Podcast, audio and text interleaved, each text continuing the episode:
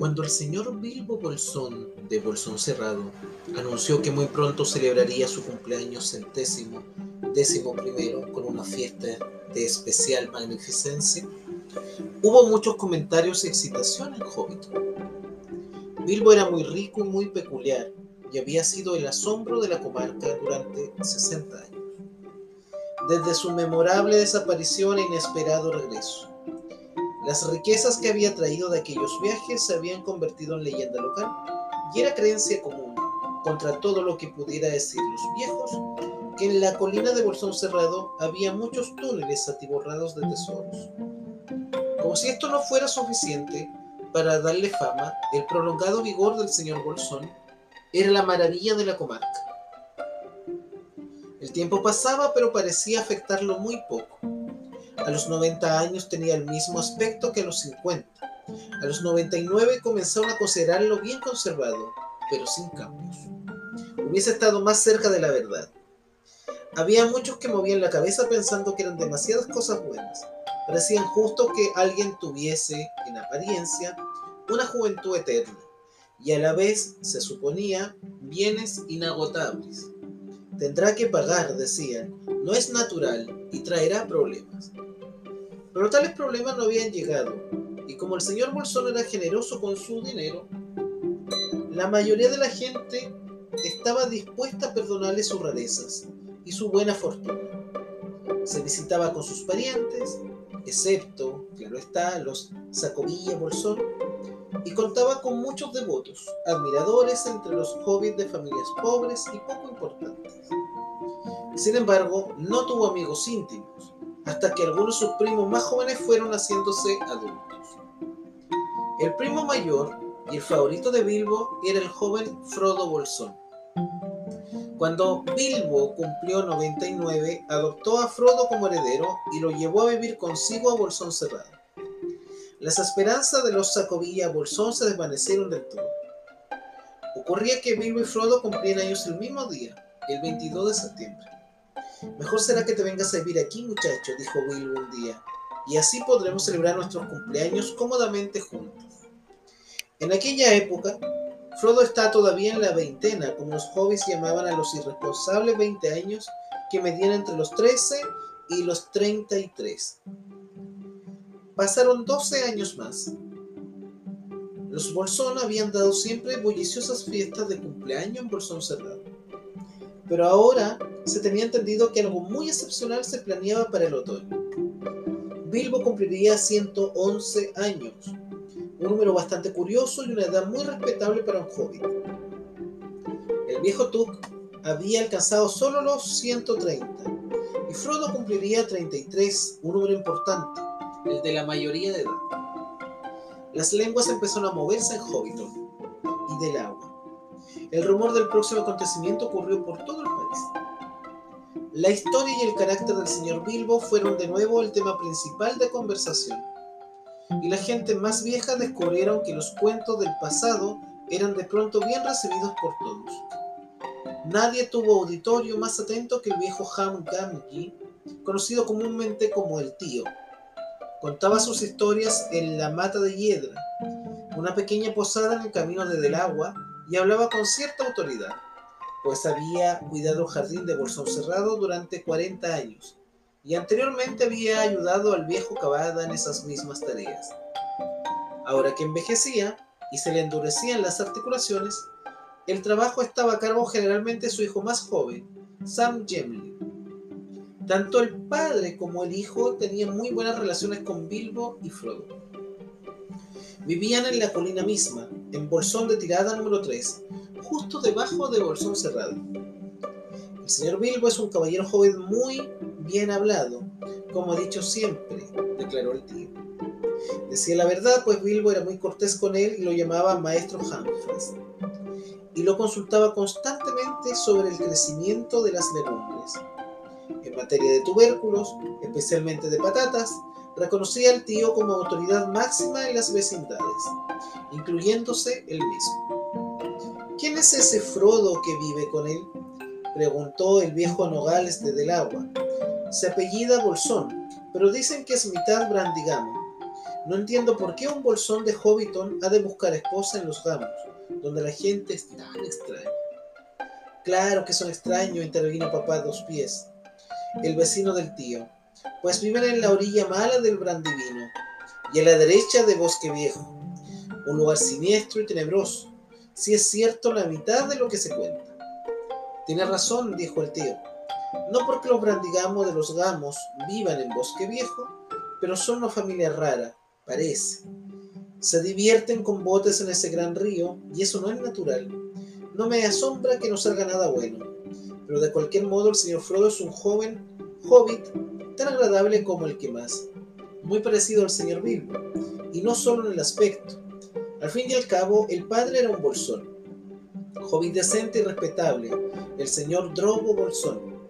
Nunca dio mucho que hablar hasta que se ahogó. ¿Se ahogó? dijeron varias voces. Habían oído antes este y otros rumores más sombríos naturalmente. Pero los hobbits tienen pasión por las historias de familia y estaban dispuestos a oírlo todo de nuevo. Bien, así dicen, dijo el tío. Verán, el señor Drogo se casó con la pobre señorita Prímula Brandigam. Ella era prima hermana por parte de madre de nuestro señor Bilbo. La madre era la hija menor del viejo Tuco. Y el señor Drogo era un primo segundo. Así, el señor Frodo es primo hermano y segundo del señor Bilbo, o sobrino por ambas partes, si ustedes me siguen. El señor Drogo estaba viviendo en casa Brandy con el suegro, el viejo señor Gorbadoc, cosa que hacía a menudo, pues era de muy buen comer, y la mesa del viejo Gorbadoc estaba siempre bien servida. Y salió a navegar por el Brandivino. Se ahogaron él y su mujer, el pobre señor Frodo era niño aún. He oído que se fueron al río después de la cena, a la luz de la luna, dijo el viejo Nogales, y que fue el peso de Drogo lo que hizo zozobrar la embarcación. Y yo he oído que ella lo empujó y que él tiró de ella y la arrastró al agua, dijo Arenas, el molinero de Hobbit. No prestes atención a todo lo que se dice, Arenas, dijo el tío, que no estimaba mucho al molinero. No es necesario hablar de empujones y tirones. Los botes son bastante traicioneros, aún para los pasajeros más apacibles. No le busquemos cinco pies al gato. De cualquier manera, el señor Frodo quedó huérfano, desamparado, como se dice, entre aquellos extraños gamunos y fue educado de algún modo en Casa Brandy. Una simple conejera, según dicen, el viejo señor Gorbadoc nunca tenía menos de 200 parientes en el lugar. El señor Bilbo se mostró de veras bondadoso cuando trajo al joven a vivir entre gente decente. Así comienza la primera parte de la trilogía del Señor de los Anillos, llamada La Comunidad del Anillo, del escritor sudafricano de gran trayectoria, uno de los magníficos escritores llamado J.R.R. Tolkien que será el libro que vamos a analizar el día de hoy aquí en Liberarte con JP, donde los libros vuelan hasta llegar a tus oídos.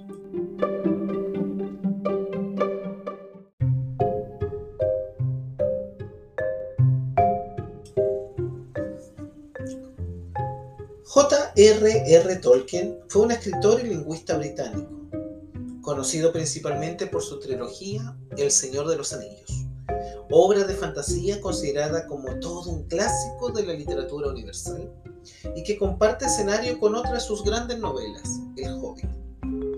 Nacido en Sudáfrica, Tolkien creció en Inglaterra y estudió en el Exeter College, destacando ya por su facilidad para las lenguas, algo que corroboraría a nivel universitario con sus estudios en Oxford. Tolkien luchó en la Primera Guerra Mundial donde pasó una larga convalecencia ocasión que aprovechó para comenzar una serie de relatos que se convertiría en el libro de los cuentos perdidos. De vuelta a Oxford con su esposa e hijos, Tolkien inició una carrera como lingüista, siendo profesor en el Pembroke College, etapa en la que siguió escribiendo en el mundo que ya había esbozado en sus anteriores relatos, llegando a publicar El Hobbit en el año 1937 obra que, si bien en principio iba dedicada a un público más juvenil, consiguió la atención de un mercado más amplio. Es en esta época de Oxford en la que Tolkien formaría parte del grupo literario conocido como los Irklings, en el que establecería una amistad con el escritor C.S. Lewis, el autor de Las Crónicas de Narnia. De 1945 a 1959, Tolkien pasó a ocupar un puesto como profesor en la Universidad de Merton, tras la publicación del Hobbit. Tolkien se orientó a un público adulto. El resultado fue El Señor de los Anillos, obra que por decisión editorial acabó siendo publicada en tres partes debido a su extensión. El Señor de los Anillos resultó un grandísimo éxito de crítica y público, convirtiéndose en un claro referente para toda la literatura fantástica posterior, siendo traducido a numerosos idiomas y alcanzando unas impresionantes cifras de ventas en todo el mundo.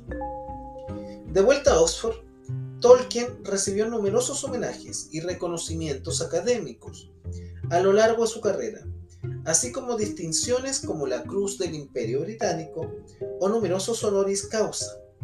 Durante esta última etapa, Tolkien siguió escribiendo relatos y ensayos que han sido recopilados en su mayor parte, gracias a la labor de su hijo Christopher Tolkien. De entre la obra de Tolkien, además de los ya mencionados, el Hobbit y El Señor de los Anillos, habría que destacar títulos como Los Cuentos Inconclusos, El Silmarillion, Los Hijos de Urín o dentro de sus cuentos más infantiles, Roberando o El Herrero de Wootton Mayor. Tolkien murió en Bournemouth el 2 de septiembre del año 1973.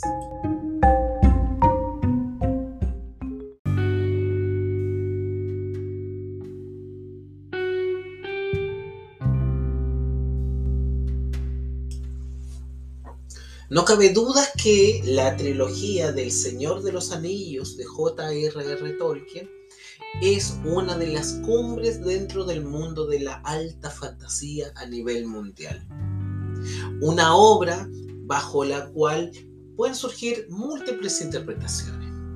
Por un lado tenemos el camino del héroe, la concepción de que el héroe recibe un llamado a la aventura, que en este caso es lo que ocurre con Frodo, quien tiene la misión de llevar este anillo del poder absoluto, llevarlo a territorio de los elfos, para poder alejarlo de la comunidad ya que Sauron estaba en la etapa de resurgimiento. Pero hay que hablar de los hobbits. ¿Quiénes eran? Estamos en un mundo inventado en la Tierra Media, en donde existen orcos, existen elfos, existen los enanos, los humanos, los ents, pero también existe un grupo, una especie que fue inventada por Tolkien, llamada hobbits.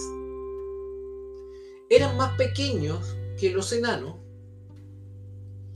eran de las especies con raciocinio más pequeñas y de las que jamás alguien hubiera imaginado que serían capaces de liderar o realizar una acción o una aventura, pues estaban destinados a las labores del campo, a llevar una vida apacible, relajada, a vivir en una comunidad y no a ver los desafíos ni los problemas del mundo exterior no se preocupaba mayormente lo que ocurría a su alrededor.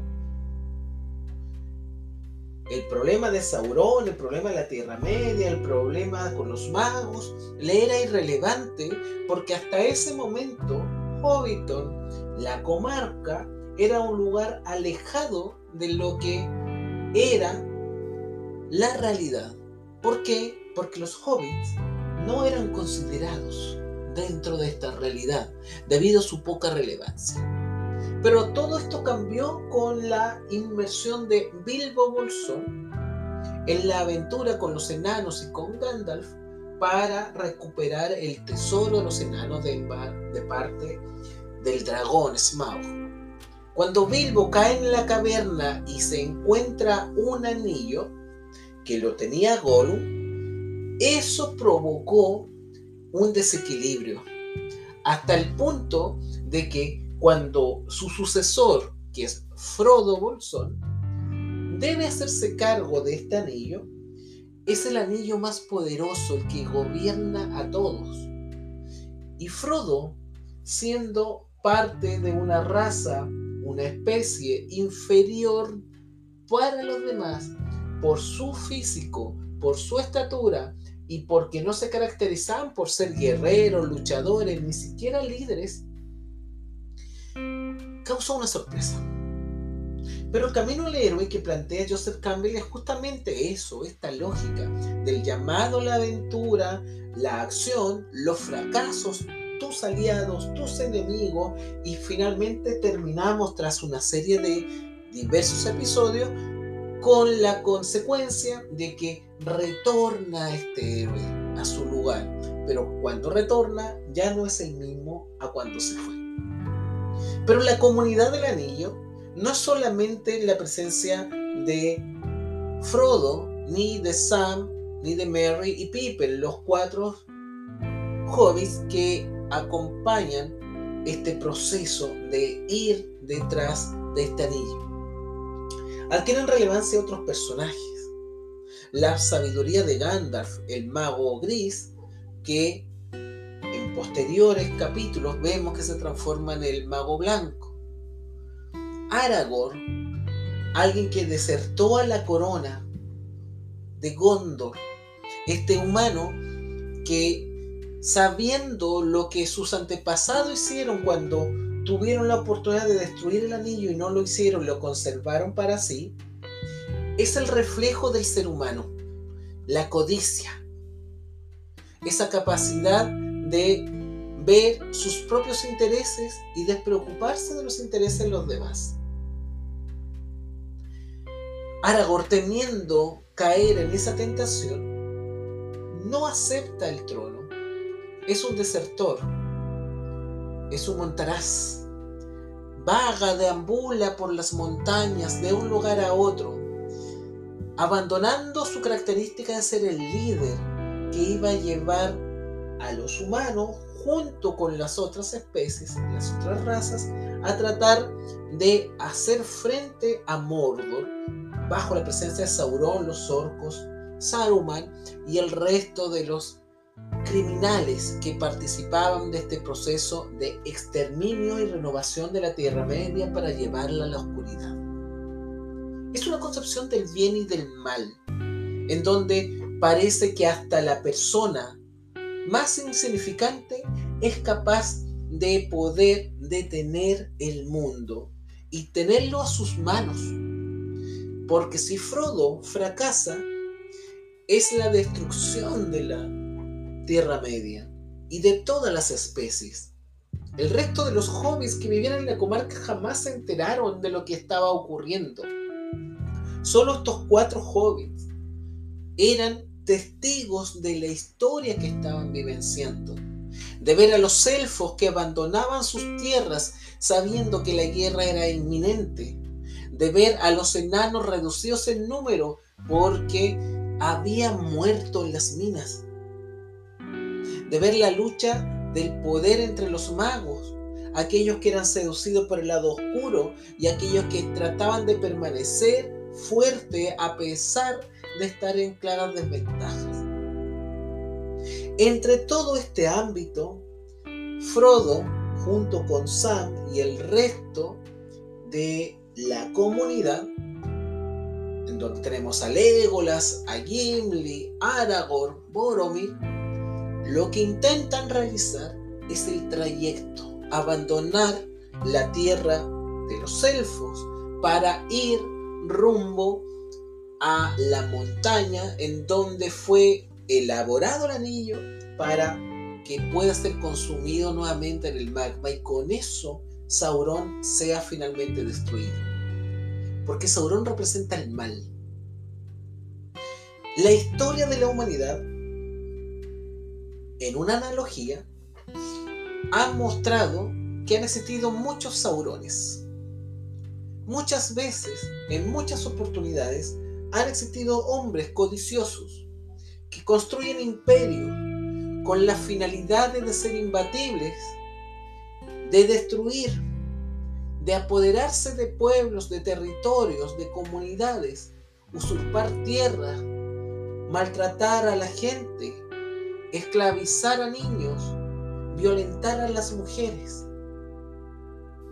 La historia está construida bajo estos imperios. Imperio romano, imperio bizantino, Atila y los uno, Alejandro Magno, el nazismo de Hitler, Mussolini con su fascismo, todo lo que hay de Stalin, de Lenin, Napoleón Bonaparte con su intención también de querer llegar más allá las dictaduras propias de Latinoamérica, las dictaduras propias de África. Son testigos mudos de hombres que han sido crueles, que interpretan como si tuvieran el anillo en su poder para gobernarlos a los demás. ¿Es que acaso necesitamos ser gobernados por otros? Somos naciones y sociedades tan infelices, tan incapaces de poder conservar lo que tenemos, cuidar nuestro medio ambiente, no destruir nuestro entorno, proteger a quienes están a nuestro alrededor. ¿Somos incapaces de vivir en comunidad? ¿Que necesitamos de alguien que nos imponga sus voluntades y someternos bajo el yugo del miedo y del terror? Son algunos de los planteamientos que se pueden surgir y se pueden proyectar a partir de esta trilogía y que son la base de este primer libro, La comunidad del anillo, en donde vemos que de una u otra manera el destino de todos está bajo unas pequeñas manos. ¿Lograrán su objetivo? ¿Bajo qué costo? El resto del mundo sabrá la gran misión que están realizando estos nueve escogidos de la comunidad de la anilla. Todas estas historias cuentan muchas veces los sucesos de héroes anónimos que terminan en el anonimato debido a que las historias oficiales no cuentan lo que les sucede. De alguna u otra manera, El Señor de los Anillos, con lo que plantea Tolkien, es buscar dar a luz que hay más historias dentro de las historias oficiales. Y dentro de esas historias está lo que sucede en una pequeña comarca llamada Hobbiton.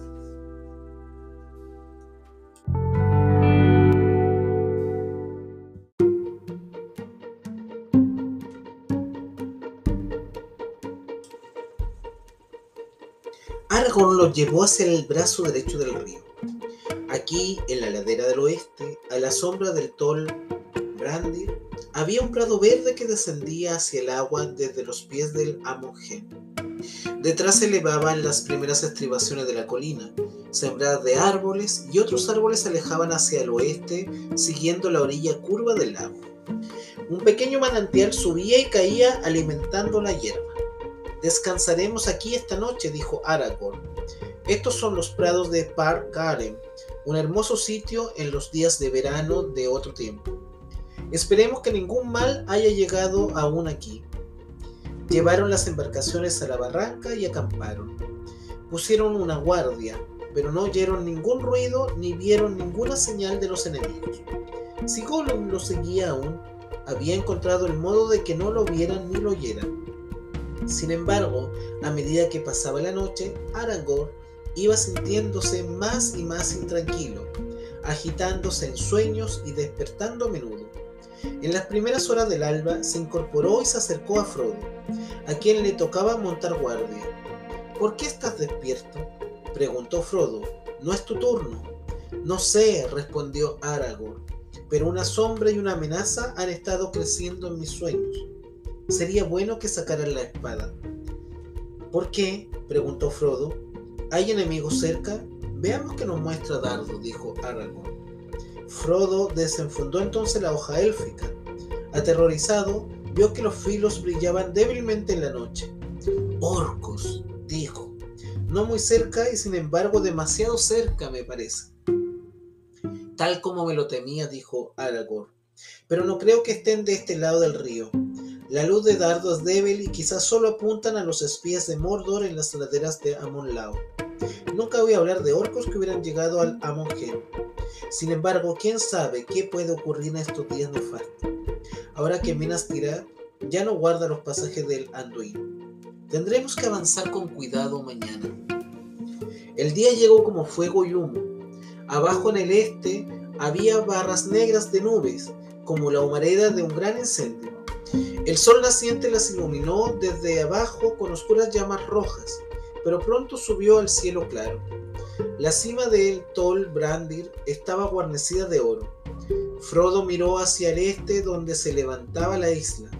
Los flancos salían abruptamente del agua, y dominando los altos acantilados, había pendientes escarpadas a las que se aferraban los árboles, de copas supuestas. Y más arriba, de nuevo, unas paredes grises e inaccesibles, coronadas por una aguja de piedra. Muchos pájaros volaban alrededor, pero no había otros signos de vida. Después del desayuno, Aragorn reunió la compañía. El día llegado al fin, dijo, el día de la elección tanto tiempo demorada. ¿Qué será ahora de nuestra compañía? que ha viajado tan lejos en comunidad? ¿Iremos al este con Boromir a las guerras de Gondor o iremos al oeste hacia el miedo y la sombra? ¿O disolveremos la comunidad y cada uno tomará el camino que prefiera. Lo que se decida hay que hacerlo enseguida. No podemos quedarnos aquí mucho tiempo. El enemigo está en la costa oriental, ya sabemos, pero temo que los orcos puedan encontrarse de este lado del agua.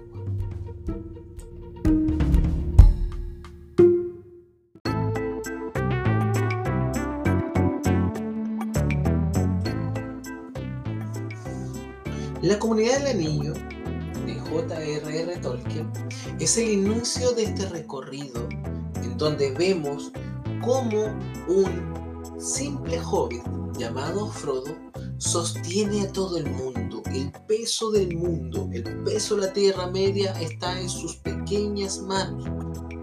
El destino de todo. Trae a colación entonces la lógica de dejar de vivir de las apariencias, los prejuicios y los estereotipos, el creer que una persona es superior a otra o es inferior a otra por su aspecto físico. Todos aquellos son elementos que necesitan ser cambiados en la sociedad. Tolkien demuestra de que de una u otra forma no hay personas insignificantes y que todos tienen una relevancia. Los héroes anónimos abundan en la sociedad, así como también la gente que promueve la maldad, promueve la crueldad, que como habíamos explicado anteriormente, actúan como si fueran los dueños y necesitan proyectar sus ilusiones frente a los demás. Eso es algo de lo que Tolkien explota y explora de muy buena manera en este libro.